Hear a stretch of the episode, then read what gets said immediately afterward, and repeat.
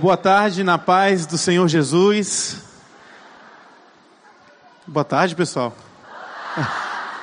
Eu continuo me chamando Johan. Parece que vocês ficam esperando a pessoa dizer o nome para vocês responderem mais, né? Muito, muito feliz de estar aqui com vocês esse, esse domingo, celebrando a ressurreição do Senhor Jesus Cristo.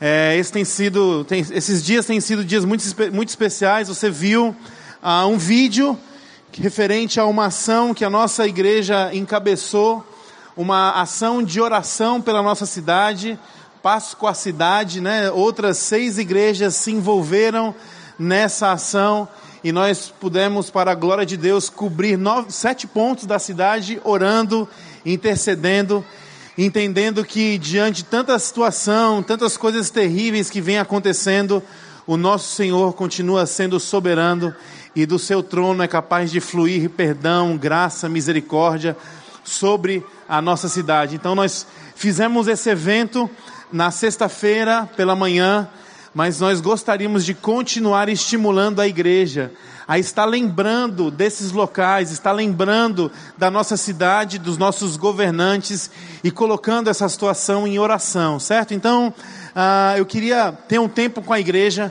em oração ah, pela nossa cidade, pelo nosso tempo de palavra aqui hoje à tarde e em especial também por uma moça chamada Nara Almeida. Ela se encontra na UTI com câncer de estômago. Eu não a conheço, mas eu recebi uma, um pedido de uma jovem ali. Então nós queremos também interceder por essa situação, para que Deus possa visitá-la no seu leito, operar o que ele precisa operar, especialmente na, no seu coração, além também da sua doença e também no coração dos seus familiares. Então, eu queria te convidar a orar nesse instante e nós vamos então ter um tempo de, de meditação da, da parte da palavra de Deus, tá bom? Então vamos orar. Senhor Jesus, nós pausamos aqui para adorar o Teu nome, nós continuamos na dependência do Teu Espírito, e como é maravilhoso, Senhor, poder olhar para a tua igreja se manifestando fora das quatro paredes. Nós não temos paredes nesse lugar, mas a verdade é que muitas vezes, pelos nossos ritos, preconceitos e até temores, Enquanto o Senhor nos chama a ir para fora, nós tentamos cada vez mais ir para dentro, Senhor. Obrigado porque o Senhor nos deu a coragem de, nesse ato simbólico, interceder pela nossa cidade. E nós continuamos fazendo um eco, clamando por justiça, clamando por graça, clamando por misericórdia. E que essas coisas possam alcançar o coração das vítimas que têm sofrido em relação à violência, mas também nós conseguimos clamar pelo teu nome, através do teu espírito que habita em nós, nós conseguimos orar também por aqueles que fazem essas coisas, Senhor. Esses líderes que articulam o mal, quadrilhas, criminosos, ó Deus, nós oramos e intercedemos por eles também, Senhor. Oramos e intercedemos por os nossos governantes, pelas nossas lideranças instituídas, que o Senhor possa continuar conduzindo a nossa cidade. E nós oramos para que cada autoridade da nossa cidade possa ter o temor e o tremor, sabendo que existe um Deus justo, que, que vai cobrar, Senhor, da autoridade que foi conferida. Nós entregamos esses governantes em tuas mãos e te pedimos que eles possam governar debaixo da tua vontade, Senhor.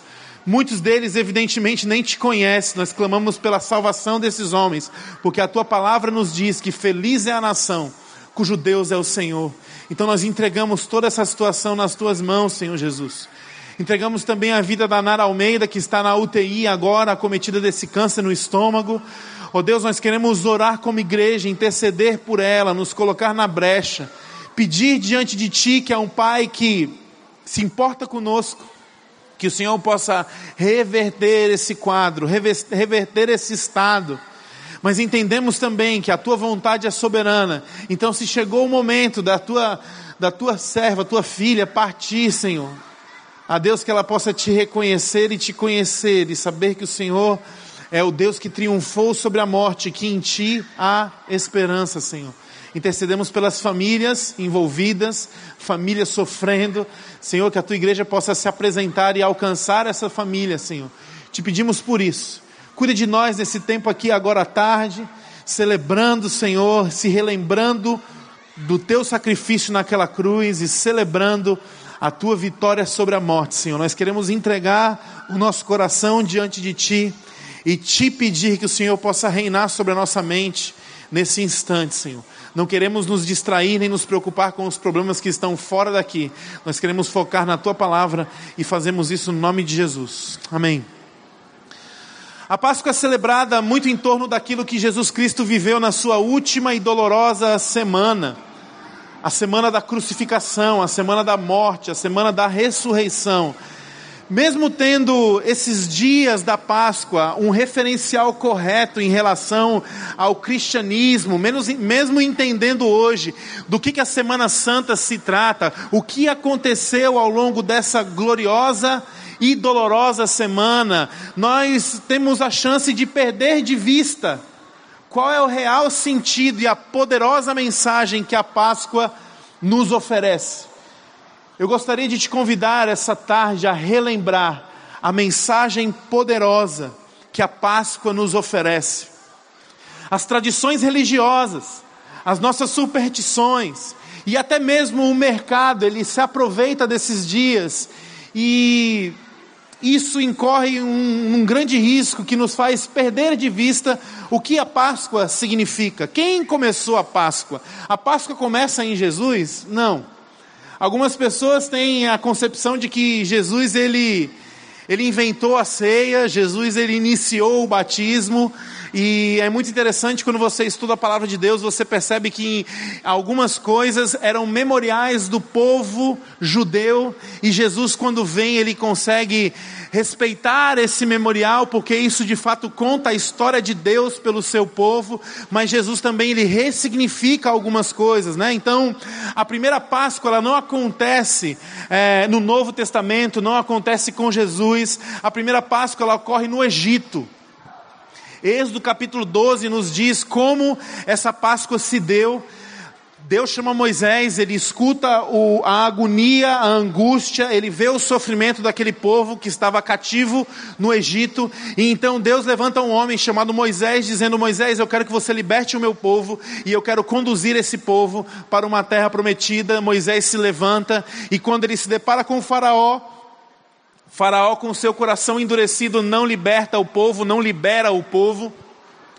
E então Deus começa a assolar o Egito com algumas pragas. Você que já viu o filme ou o desenho, você sabe do que eu estou falando, né? As dez pragas do Egito. Mas o coração do Faraó continuava endurecido, até que após a, nova, a nona praga, Deus chama Moisés e diz: Moisés, eu preciso que você oriente o meu povo. E a orientação é a seguinte: eu preciso que eles se reúnam enquanto família, preparem as coisas para poderem partir numa jornada, que eles preparem uma refeição e que nessa refeição, uma refeição específica, que cada família possa imolar um cordeiro perfeito, sacrificar um cordeiro perfeito. Esse cordeiro será preparado, ele não pode ser consumido cru, nem cozido, precisa ser assado na brasa e que o sangue desse animal que foi imolado seja usado para marcar as portas das casas do meu povo. Por quê? Porque ao cair da noite, um anjo da morte passará sobre o Egito e ele ceifará a vida dos primogênitos do Egito. Então o que acontece? Ali nós temos a primeira Páscoa. Páscoa no original significa pechar ou passagem. Páscoa, a raiz da palavra Páscoa é passagem. E quando nós olhamos então para o livro de Êxodo, nós entendemos que a definição do que Páscoa significa é um sacrifício que possibilita uma passagem sacrifício que possibilita passagem. E aí você pode chegar agora num ponto de refletir sobre essa mensagem e dizer: mas espera aí, Johan, o que que Cristo tem a ver com Moisés? O que que Cristo tem a ver com o Êxodo? Na sua última semana, exercendo o seu ministério aqui na terra, o Senhor Jesus decidiu sentar com os seus discípulos e ter a última ceia, a sua última ceia. Só que essa última ceia, ela era um memorial do povo de Deus. O povo de Deus já se reunia de ano em ano como um memorial daquela noite do Egito, onde Deus liberta o seu povo através de um sacrifício, abre uma passagem, o anjo da morte passa e o povo de Deus é livrado. Então o judeu ele celebrava essa refeição. Jesus então está com os seus discípulos celebrando exatamente essa refeição. E ali, durante essa refeição, Jesus anuncia que seria traído, e Jesus também anuncia que a sua partida estaria próxima. E a partida de Jesus não era assim: olha, gente, eu vou ali para a rodoviária pegar um ônibus de volta para casa eu vou embarcar num, num, barquinho aqui no Mar da Galileia, num cruzeiro, e vou chegar do outro lado para ir para casa. E, ó, pessoal, eu vou morrer, então depois dessa comida eu vou dormir, não vou acordar mais. Não, Jesus não estava falando sobre essa partida. Quando Jesus estava dizendo que a sua partida, a sua hora estava sendo chegada, Jesus estava indo para a cruz. E essa tarde eu gostaria que você pudesse se concentrar por alguns minutos, porque eu gostaria de lhe convidar, meu irmão, a uma jornada da cruz a poder perceber quão alto preço foi pago e por que esse preço foi pago. Um antigo historiador chamado Joséfo, ele era um historiador judeu, ele se referiu sobre a crucificação como a pior de todas as mortes. Um outro filósofo romano chamado Cícero, ele pedia que os cidadãos de Roma nem sequer mencionassem a palavra crucificação, porque isso era um ato de extrema vergonha e um ato extremamente também terrível. Os judeus também tinham o seu conceito sobre a crucificação. Eles consideravam a crucificação também a pior forma de alguém morrer. Tanto é que em Deuteronômio, capítulo 21, no verso 23, está escrito assim: Qualquer um que for pendurado no madeiro está debaixo da maldição de Deus. A crucificação foi inventada pelos persas 500 anos antes de Jesus. E ela foi praticada até ser banida por Constantino, o primeiro imperador romano convertido ao cristianismo, 300 anos depois de Cristo. Os romanos aperfeiçoaram a crucificação para ser mais dolorosa e sofrida, pois eles usavam isso para executar as pessoas mais desprezíveis daquela época. As vítimas da cruz, elas morriam por asfixia. Depois de algum tempo entre a consciência e a inconsciência, a vítima não tinha mais força para erguer o seu corpo e respirar, então ela acabava morrendo por asfixia. A experiência da crucificação era algo tão terrível, tão doloroso, tão desesperador, que alguns relatos históricos dizem que as vítimas que eram crucificadas, algumas delas tentavam jogar o seu peso para frente, para tentar abreviar o seu sofrimento e morrer mais rápido. Nada disso acontecia de maneira respeitosa e nem tampouco particular. Os locais de crucificação eram locais públicos, os anúncios sobre crucificação eram espalhados por toda a cidade. Todos ficavam sabendo onde e quando aconteceria uma crucificação. A multidão se reunia então ao redor das vítimas dos crucificados com um objetivo: zombar deles. Em alguns casos, os crucificados, eles ficavam a pouca altura do chão permitindo então que as pessoas os insultassem e cuspissem nelas, enquanto suavam e sangravam debaixo do sol. Os que estavam na cruz, depois de tanta dor e exaustão, não conseguiam nem sequer se conter nas suas necessidades físicas. Era muito comum naquela época, ao redor de uma cruz, se formar uma poça de urina e fezes. Após a morte de um crucificado, Raramente o corpo era sepultado. Muitas vezes o corpo era abandonado na cruz e comido por abutres e cães. Os que tinham família eram sepultados. A crucificação, além de ser uma morte torturante e de muito sofrimento, também tinha um objetivo: desonra pública. Quando o Senhor Jesus Cristo disse para os seus discípulos na última ceia: Eu estou partindo para o Pai. Ele estava pronto para encarar uma morte terrível. Após o jantar, Jesus Cristo ele vai para um jardim chamado Getsemane, onde ali passou a noite sem dormir, na sua profunda angústia e agonia. E enquanto ele estava angustiado, ele orava por saber o que viria pela frente. Jesus, naquele momento, naquele jardim, chegou a transpirar sangue de tanto nervosismo e aflição.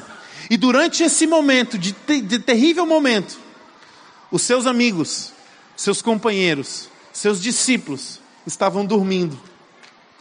Já madrugada dentro, ouve-se um barulho no jardim. Judas chega, juntamente com um bando de soldados, e ali, com um beijo, o Senhor Jesus foi traído e entregue aos soldados para ser levado. Jesus andou alguns quilômetros até um lugar de interrogatório e julgamento, onde ali ainda, na calada da noite, com testemunhas falsas e histórias mal contadas, Jesus Cristo foi condenado à morte. Foi então vendado, e um bando de homens o espancaram covardemente e sem nenhuma piedade. Jesus Cristo foi despido em público e foi açoitado. Os açoites em si eram tão dolorosos que muitos homens não conseguiam chegar na cruz, eles morriam durante os açoites. As vítimas eram amarradas de uma forma que expunham todas as suas costas, costelas, ombros e pernas. Os carrascos então usavam um instrumento de tortura chamado azorrague, que consistia em pequenas bolas de aço, ossos e metal pontudo em forma de gancho, e isso formava a ponta de um chicote. As bolas de aço, ao bater na pele, amoleciam os músculos, enquanto os ossos perfuravam a pele e os ganchos cravavam na carne aberta.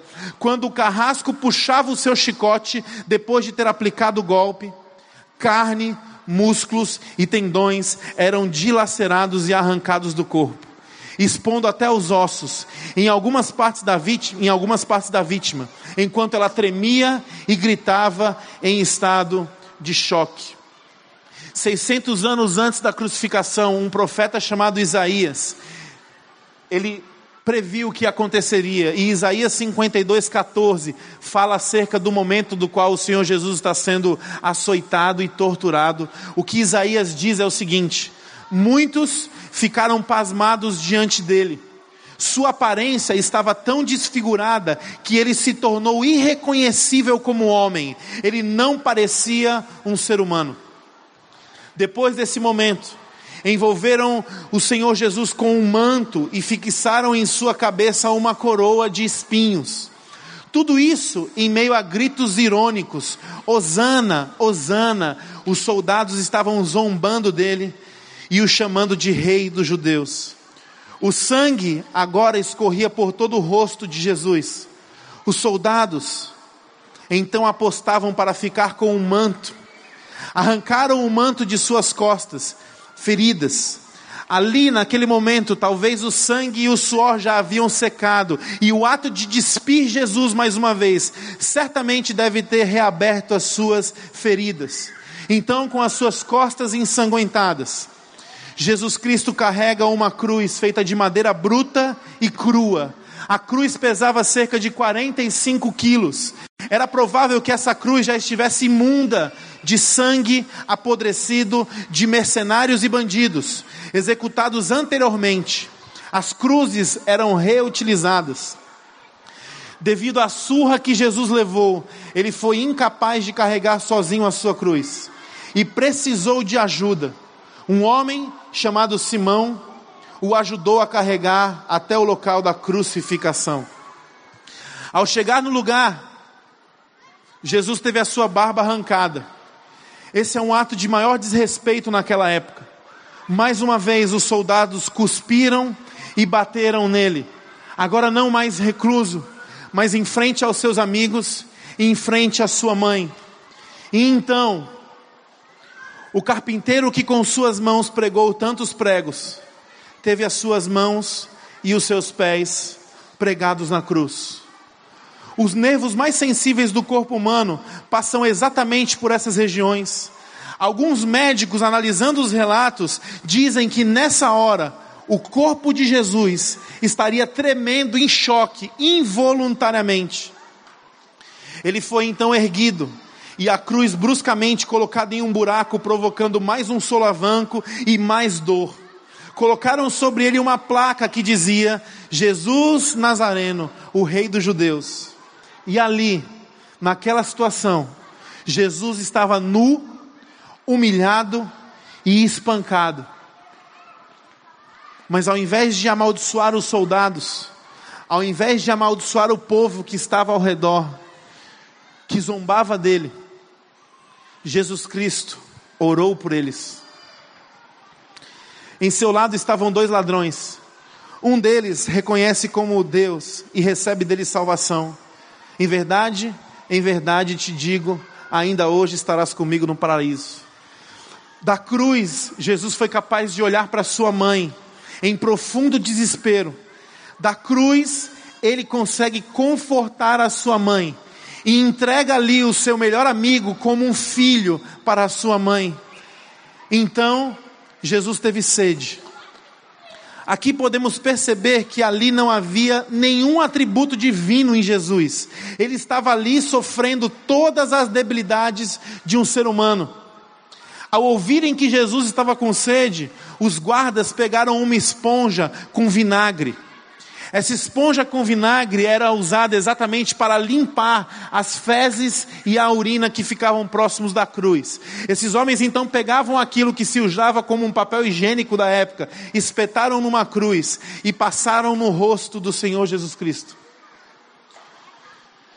Jesus então recita um salmo, Salmo 22, verso 1: Deus meu, Deus meu, por que me abandonastes? Naquele momento, Jesus estava morrendo espiritualmente para absorver sobre si os pecados da humanidade e a comunhão com o seu Pai foi rompida.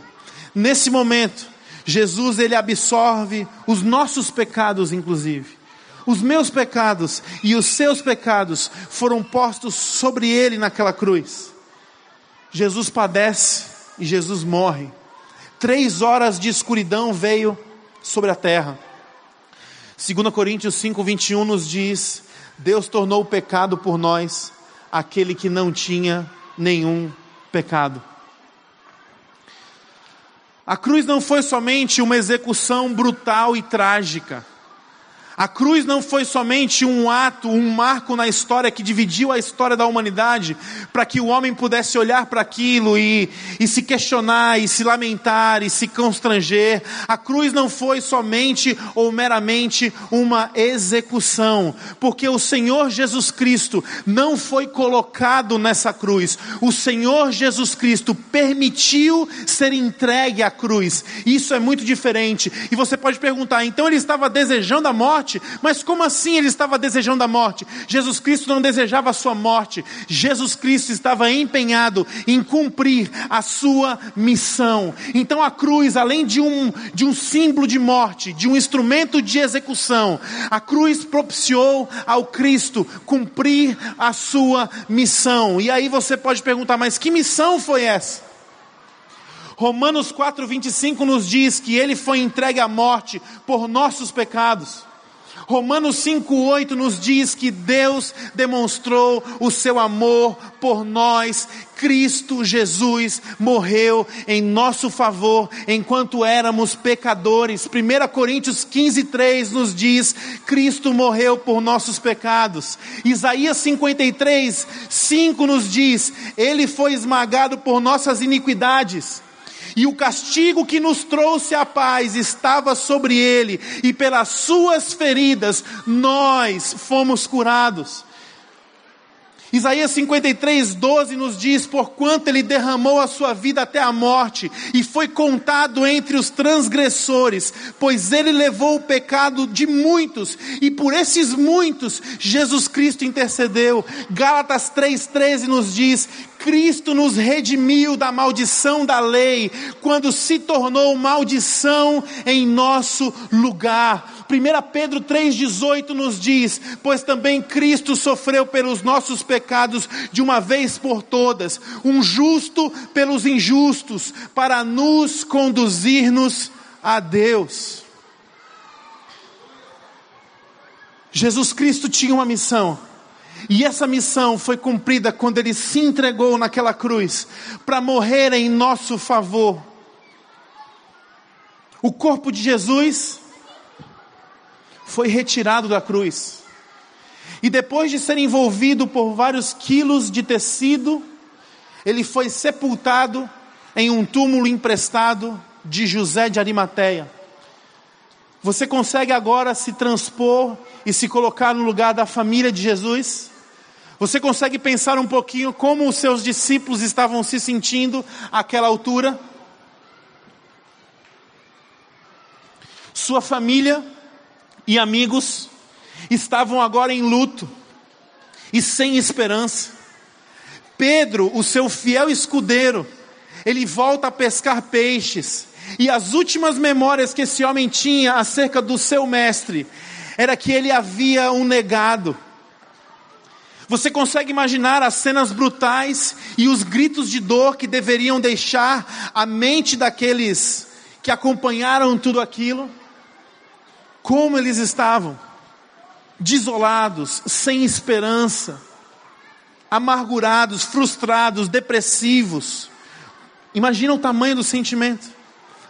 Uma coisa é você perder alguém de uma forma natural, alguém que você ama. A outra coisa é você participar da morte de alguém dessa forma. Acontece que a missão de Jesus ela não acaba quando o seu sangue foi vertido na cruz. Acontece que a missão de Jesus, ela não acaba nos seus amigos e na sua família enlutada e sem esperança. No terceiro dia, algo maravilhoso aconteceu naquele túmulo. Jesus Cristo, ele começa a se desatar daqueles panos. Jesus Cristo remove aquela pedra e sai do seu túmulo. E naquele dia, Jesus Cristo ele triunfa sobre a morte. E ele não só vence a morte, mas ele confirma para o mundo ele confirma para o seu inimigo, ele confirma para anjos e demônios que ele era tudo aquilo que ele havia dito ser. Jesus Cristo, Filho de Deus, Jesus Cristo, Verbo encarnado, Jesus Cristo, o Messias previsto pelos profetas, o cumprimento da lei, Jesus Cristo de fato é a promessa de Deus para a salvação. Aleluia!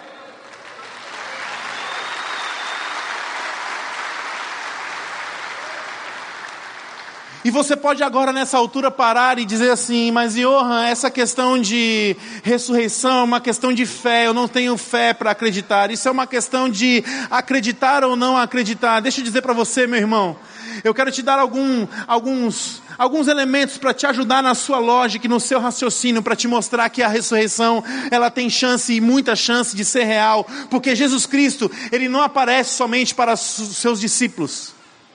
1 Coríntios capítulo 15 nos diz que Jesus foi visto depois de ressurreto por mais de 500 pessoas.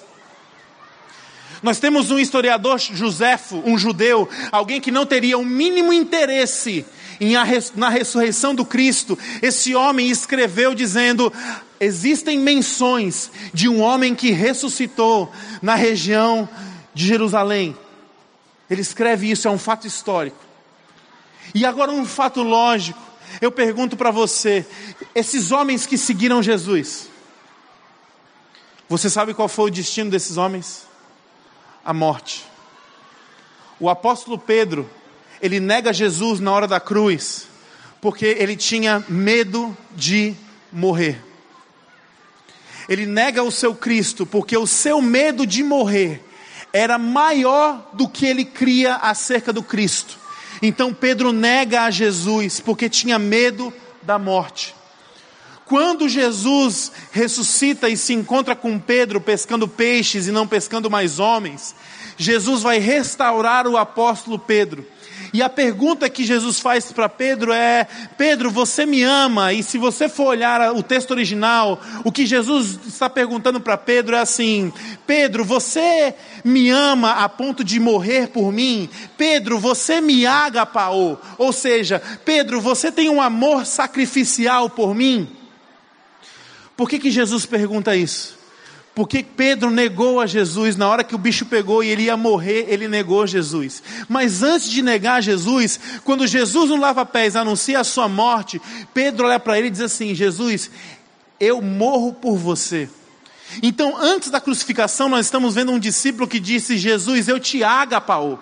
Mas na crucificação, esse homem, ele titubeou e o seu medo da morte foi maior do que a sua crença em Jesus, e ele voltou a pescar peixe. Quando Jesus então ressuscita, ele vai em busca de Pedro, e a pergunta é: Pedro, tu me agapaou, tu me ama a ponto de morrer? E Pedro responde assim, com tristeza: Jesus, nossa Bíblia tem assim: Eu te amo, tu sabes que eu te amo. Mas se você for olhar, o que Pedro responde é: Tu sabes que eu te filéu. Tipo assim, Pedro, tu me agapa ou não, Jesus? Tu sabes que eu te filéu. Filéu é um amor companheiro. É um amor que não está amadurecido e convicto a ponto de morrer por alguém. E aí Jesus pergunta de novo: Pedro, você me agapa? Ou? E Pedro responde, fica triste e diz: Senhor, eu te filéu. E aí Jesus pergunta a terceira vez: Pedro, você me agapa? Ou? Você me ama a ponto de morrer por mim? E Pedro responde: Jesus, entristecido, o Senhor sabe que eu só gosto de você.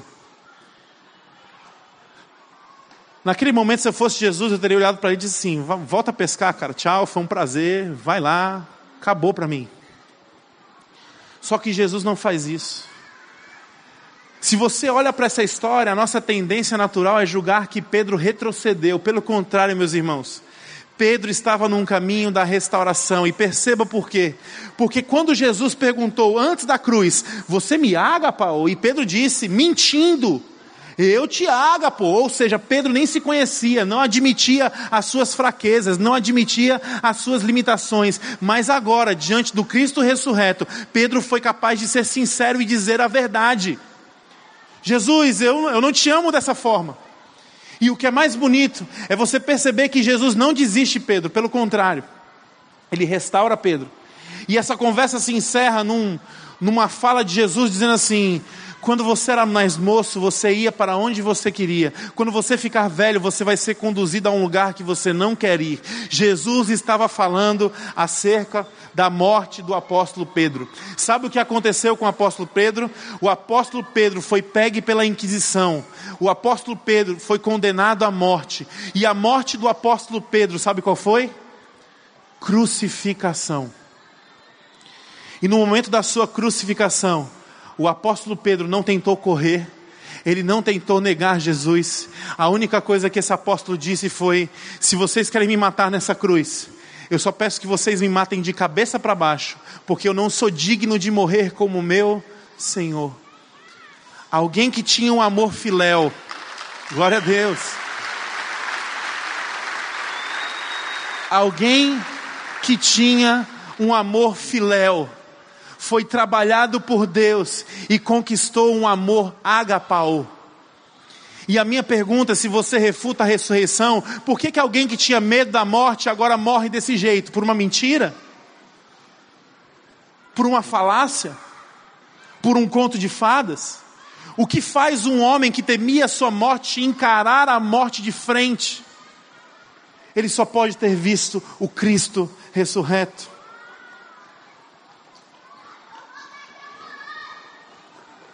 Jesus Cristo ressuscita.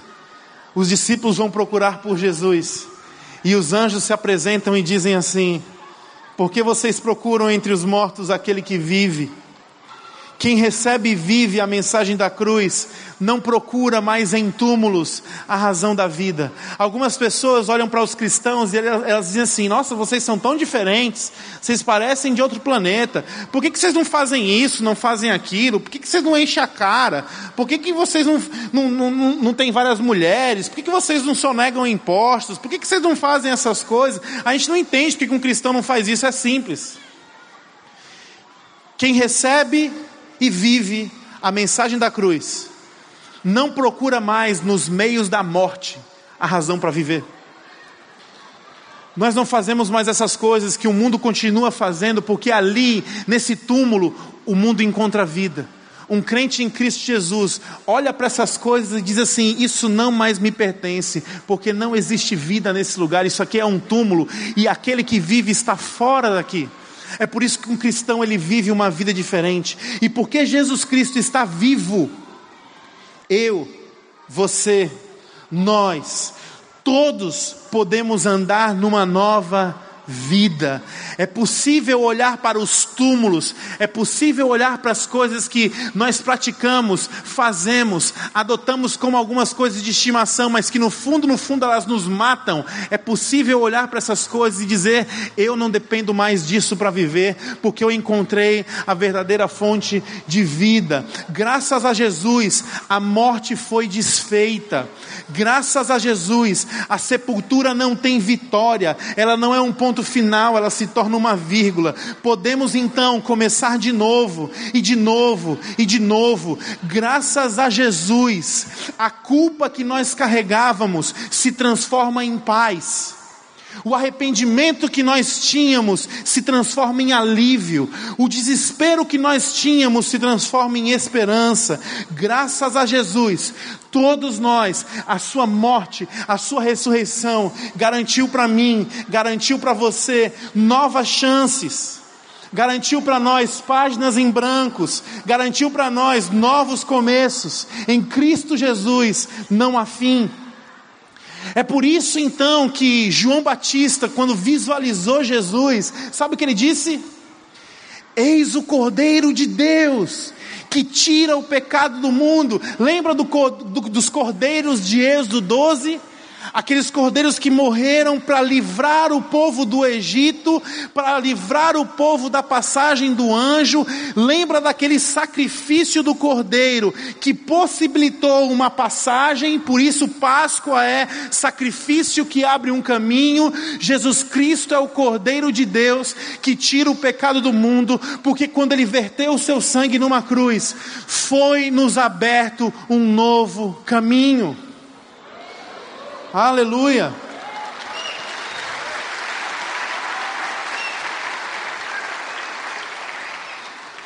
Jesus Cristo então é a nossa Páscoa. E aí você pode dizer, eu conheço essa história. Jesus Cristo abriu um caminho, né? É um caminho. É um caminho que eu saio do inferno e vou para o céu. Não é esse o caminho? Não. Ah, é o caminho que depois que eu entrar na sepultura, é, eu vou abrir os meus olhos para um outro mundo e eu vou estar num lugar bem legal. Foi esse o caminho que Jesus veio abrir? Não, não somente esse. Qual foi o caminho que Jesus abriu? Através da sua morte sacrificial e através do, teu, do seu triunfo no túmulo. Em João 14,6, Jesus disse qual era o caminho. Eu sou o caminho, a verdade e a vida, e ninguém vem ao Pai a não ser por mim. Então a morte de Jesus naquela cruz e o túmulo vazio, o triunfo sobre a morte, nos abriu um novo caminho, e esse caminho é um caminho em direção ao Pai. Presta atenção nisso. Hebreus capítulo 10 diz isso, acerca do, do, da obra de Cristo. Hebreus capítulo 10 nos diz que Ele nos possibilitou um novo e vivo caminho. Se o caminho é um caminho vivo, eu não vou encontrar do outro lado um lugar, porque um lugar não tem vida. Eu vou encontrar do outro lado uma pessoa. E a pessoa que Jesus veio nos apresentar não é nada mais, nada menos que o próprio Deus Criador. Mas esse Deus Criador não quer ser conhecido por mim e por você como o Elohim, como o Deus Todo-Poderoso. Ah, porque Deus criou todas as coisas para glorificar o nome dele. Isso é verdade. Mas entre você e uma banana, entre eu e uma banana, nós não temos diferença nenhuma, porque a banana glorifica a Deus assim como eu posso glorificar a Deus, porque nesse quesito todos nós somos criaturas de Deus. Então qual é a diferença entre um ser humano e uma banana? A banana só pode glorificar a Deus. O ser humano foi dado a nós o privilégio de conhecer a vontade do Pai. Ou seja, nós não estamos estabelecendo aqui uma conexão mística, misteriosa com um gênio da lâmpada, um Deus todo-poderoso. Nós estamos sendo redimidos para encontrar nesse caminho o nosso Pai.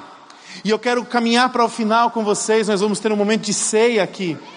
Mas eu preciso olhar para essa figura crucial que é o Pai. Nós precisamos falar disso porque Algumas pessoas, quando escutam que Deus quer ser pai, elas preferiam outro atributo. Porque talvez você tenha traumas familiares. Talvez o seu pai foi alguém que lhe marcou negativamente. Talvez comparar Deus com o seu pai terreno seja uma coisa muito ruim, muito desagradável. Outras pessoas aqui terão esperança quando reconhecem que o caminho que Jesus abriu para nós foi um encontro com o Pai. Por quê? Porque você tem uma relação boa com seu Pai, porque o seu Pai reflete alguns atributos do próprio Deus. Então, a palavra pai aqui, ela precisa ser um pouco mais explorada, porque isso nos divide, dado as nossas experiências, ou coisas boas, ou coisas ruins nas nossas relações terrenas. E aí, é interessante que o próprio Jesus, que abriu o caminho para que nós pudéssemos conhecer o Pai, ele conta uma história, para que nós pudéssemos conhecer que tipo de Pai está no final desse caminho. Porque talvez algumas pessoas iam pensar assim: peraí, se vai ter um pai ali, e se um pai for parecido com o meu, eu não vou nesse caminho, não. Eu prefiro ir para a cruz do que para o pai. A gente tem que rir um pouquinho dos sofrimentos, né? Jesus conta uma história e ele faz questão de nos dizer quem é esse pai que está no final desse caminho que foi aberto por ele através do seu sacrifício, da sua ressurreição. Lucas capítulo 15, do verso 22 ao verso 24.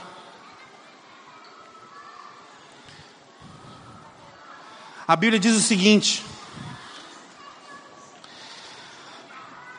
Mas o pai disse aos seus servos, te dando um contexto, Jesus está contando uma parábola e ele conta uma história de um filho que chegou para o seu pai e disse: Pai, me dá o que é meu de direito, me dá a minha herança, que eu cansei da tua cara, eu não quero mais me relacionar com você. Pai, me dá a tua herança. Em outras palavras, é: Pai, você morreu para mim. E esse filho então pega essa herança e ele sai, vai para uma terra distante e ele desperdiça tudo que tem. E aí a Bíblia conta que esse menino se encontra numa situação de tal miséria que ele começa a cuidar de porcos e ele tem desejo de comer a comida dos porcos. Naquele momento ele tem um clique e ele decide voltar para a casa do pai. E ele vai no meio do caminho pensando, planejando um discurso, porque no fundo, no fundo, dado ao que aquele menino fez contra o seu pai, ele esperava que seu pai não o recebesse mais. Então o discurso do seu filho era tipo assim: Eu vim para trabalhar, fica tranquilo. Eu vim para ser um, empregado assalariado, eu vim para ser um servo, eu vim para ser um escravo. E esse menino se põe em retorno para casa e ele encontra o pai. E aí ele começa a tentar declamar esse discurso para o pai, ele começa a tentar se explicar para o pai. O pai então o interrompe. E aí nessa interrupção, nós vamos ler aqui o que a Bíblia diz. O pai diz: depressa, depressa, tragam a melhor roupa e vistam nele, coloquem um anel em seu dedo e calçado em seus pés, tragam um novilho gordo e matem-no. Vamos fazer uma festa e comemorar, pois este meu filho estava morto e voltou à vida, estava perdido e foi achado. E começaram então a festejar. Olha quem é o pai que está no final do caminho. Vamos imaginar um reino, vamos imaginar um rei. Quando um rei chega para os seus servos e diz assim: Meu servo, pegue a melhor roupa, o servo vai pegar essa melhor roupa em qual guarda-roupa? Hã? Do rei, não é não? Quem tem a melhor roupa? O rei tem a melhor roupa. Quando o pai está dizendo depressa, peguem a melhor roupa e ponham nele. O pai estava dizendo: peguem as minhas roupas e ponham sobre o meu filho. E aqui o que é interessante é que esse pai é diferente da gente. Porque se eu fosse o pai desse menino, eu falava assim: meu filho Tá mal, viu? Meu Deus, olha o teu pé, menino. Isso é cor de pé, rapaz. Isso é cabelo. Cadê os dentes da tua boca? Passou nem um desodorante para vir falar comigo, para me encontrar. Tu tá podre, cara. Faz o seguinte, vai lá no Luciano Huck, lá tá velha, faz uma transformação. Mexe aí, melhora, toma um banho, se veste, se torna digno. E aí você pode falar comigo. O pai que Jesus está nos apresentando é um pai que olha para o seu filho sujo, moribundo, imundo, fedido, e nesse estado o pai diz: coloquem sobre ele agora as minhas vestes. Por mais sujos e errantes que nós possamos estar, o Pai quer colocar sobre nós as suas vestes de justiça ele quer colocar sobre nós as suas vestes de graça. As roupas do Pai significam que você é da família de Deus. Jesus ressuscita, ele abre um novo caminho, nós vamos andando com as nossas mazelas. Quando nós encontramos o Pai, o Pai coloca novas roupas sobre nós nós não somos mais definidos nem condenados pelos nossos pecados, porque o Pai não faz isso conosco. A segunda coisa que o Pai faz, anel em seu dedo. Os anéis aqui serviam naquela época para transações de negócio. Ou seja, eles compravam um terreno, como eles iam selar aquele negócio, eles carimbavam o anel numa, num selo para fechar um negócio. Então, os anéis eram um símbolo de confiança. Já pensou? Eu que desejei a morte do Pai, agora estou voltando pelo vivo caminho que Jesus abriu, e eu vou me encontrar com esse pai depois de ter estragado tudo, e o que esse pai faz? Ele coloca a roupa dele sobre a minha, os meus trapos, e ele diz assim: pega um anel, ou seja, ei, eu confio em você, você pode fazer coisas em meu nome agora, você vai me representar agora. Sério, eu sou capaz de fazer isso, de te representar, Senhor. O que o pai faz com esse menino quando coloca o anel nos seus dedos, é o que Cristo Jesus fez naquela cruz, quando ele disse as suas últimas palavras. Ele estava crucificado diante de uma multidão, ele estava crucificado diante de mim, diante de você, e ele nos conhece. Jesus Cristo estava naquela cruz, olhando para mim, olhando para você e dizendo assim: Eu sei quem vocês são. Vocês são aqueles que levantam as mãos dizendo: Senhor, tudo que eu tenho é teu, eu quero te adorar. Mas quando vocês saem das suas reuniões, vocês usam essas mãos para denotar que tudo aquilo é meu. E muitas vezes nós usamos isso para explorar as pessoas e fazer o que é errado. Jesus nos conhecia, Jesus sabia que nós éramos solúveis que nós éramos variáveis, que ora nós estamos dizendo, Deus, eu te amo com os lábios, mas os nossos corações estão longe de Deus. Jesus sabia de tudo isso, pendurado naquela cruz. E sabe o que ele foi capaz de dizer? Sabe quais foram as últimas palavras? Está consumado. Sabe o que isso significa, meus irmãos? Jesus estava olhando para nós vendo a nossa condição, sabendo quem somos, sabendo, sabendo que somos, somos mutáveis. Ele estava ali olhando para isso e dizendo: Não importa o que vocês vão fazer, não importa como é o nível do amor de vocês por mim, eu estou dizendo que mesmo que vocês mudem, está consumado, eu não mudarei para com vocês, aleluia. Jesus Cristo, Ele nos apresenta esse Pai que confia e não muda. Glória a Deus. O pai então diz: sandália nos pés desse menino. Por quê? Porque andar descalço era sinal de miséria ou era sinal de servitude? E o Pai não nos chama para ser servos meramente. O Pai nos chama para ser filhos. Então o Pai estava preocupado com a nossa dignidade. Sabe aquelas marcas que você carregava do errado caminho? Sabe aquelas cicatrizes que você carregava e toda vez que você olhar para essas coisas, você se lembra de tão ruim você estava? Pois eu vou cobrir isso. Sandália nos pés.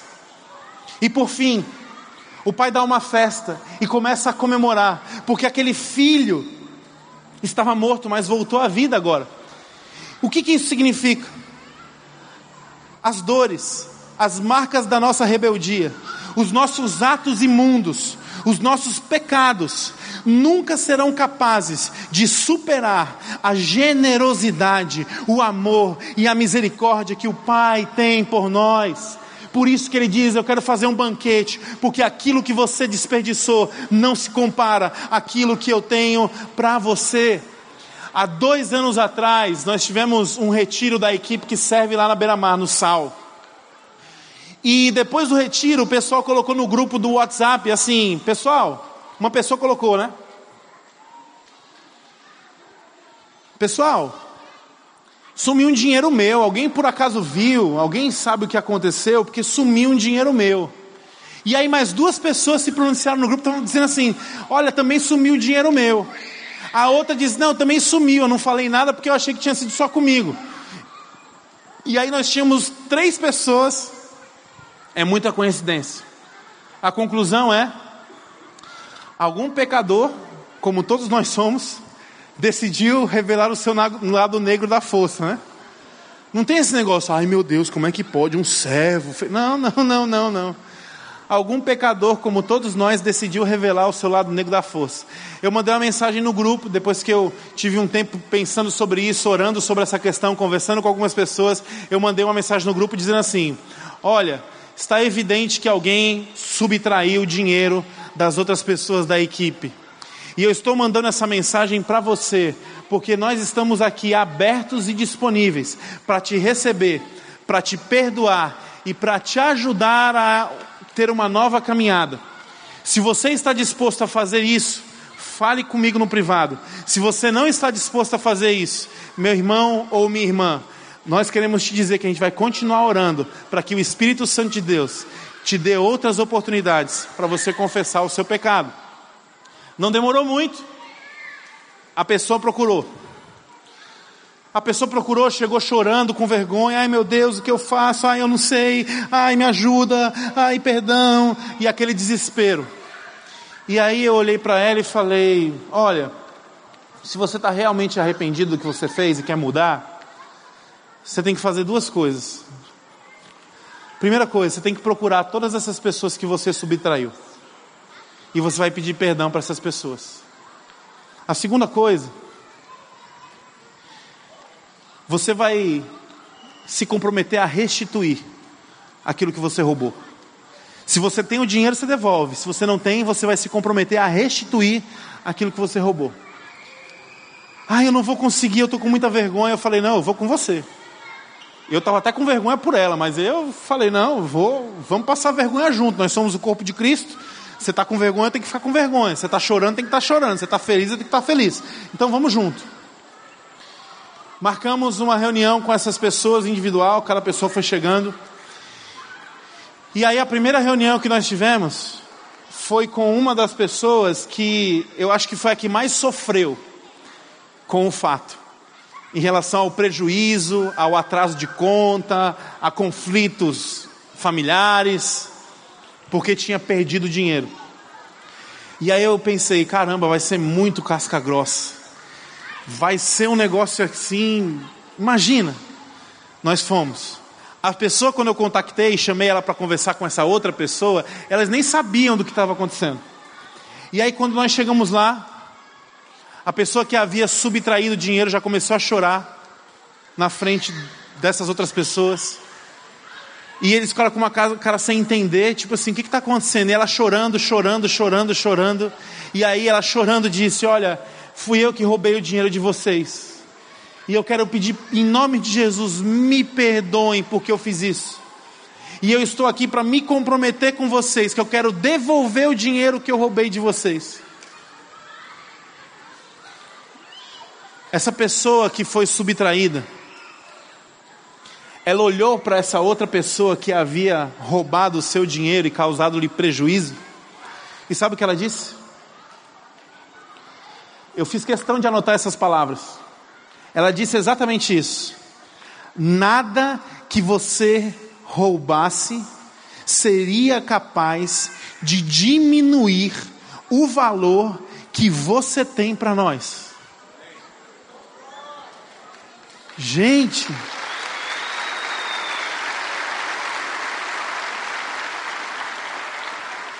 Eu compartilhei com ela que eu ia falar esse testemunho aqui hoje, e eu falei, ó, oh, não vou falar teu nome, porque se eu falar teu nome, a gente vai fazer uma estátua sua e botar. Gente, Jesus estava falando através da boca desse simples irmão. Nada que você fosse capaz de destruir vai diminuir o valor que você tem para mim. Essa mensagem eu levei na segunda-feira na Beira-Mar. E eu, quando falei essa frase, eu disse assim: já pensou se algum criminoso, algum líder de comando, ouvisse isso da boca de alguém e ao invés de ver uma pessoa, ela visse Jesus, já pensou o que aconteceria? Como que aconteceu aquele dia aqui?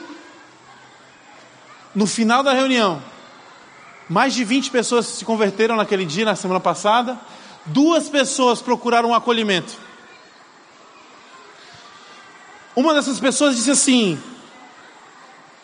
Eu não, sei, eu não sabia porque eu estava vivo até agora. Eu já tive seis overdoses, eu não sei porque eu não morri ainda. E hoje, ouvindo essas palavras, Deus mostrou que tinha planos na minha vida. Deus mostrou que eu tinha um propósito. E um dos propósitos, olha, olha o que aconteceu, meus amados era poder ter convidado esse meu amigo aqui para vir comigo. O amigo tinha aceitado Jesus também naquela noite.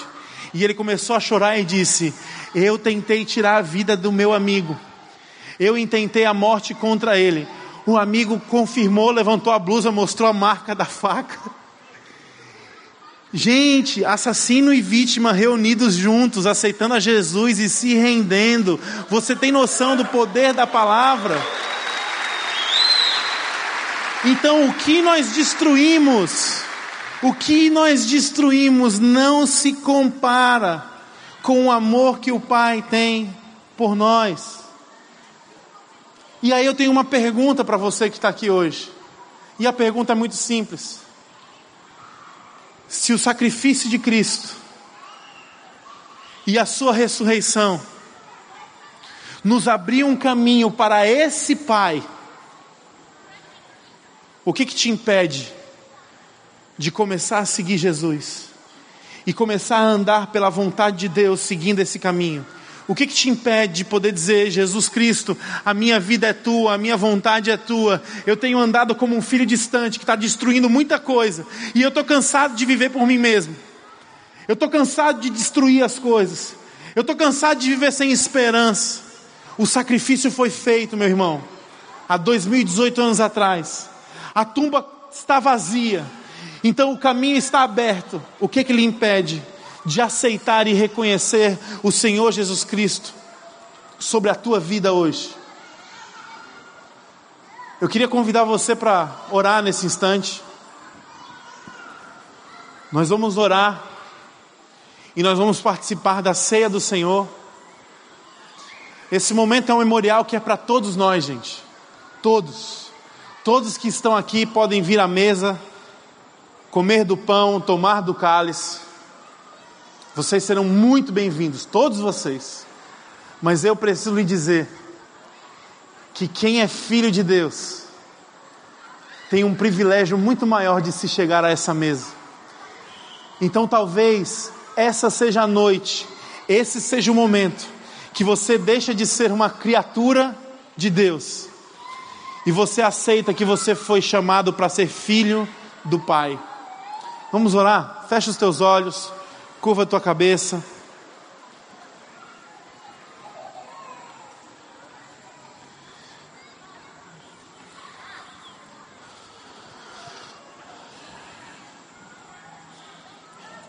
Jesus, diante de tudo que foi exposto aqui nessa noite, do relembrar daquilo que aconteceu e que te levou até a cruz, do relembrar também com esperança que o túmulo está vazio. Nós não temos mais nenhuma barreira que nos impede de percorrer um vivo caminho para nós termos um encontro com o Pai. Não existe mais barreira. Nada pode nos separar mais do teu amor, Senhor, porque o teu Cristo abriu o caminho. E é maravilhoso perceber que o Senhor não não espera de nós uma vida perfeita.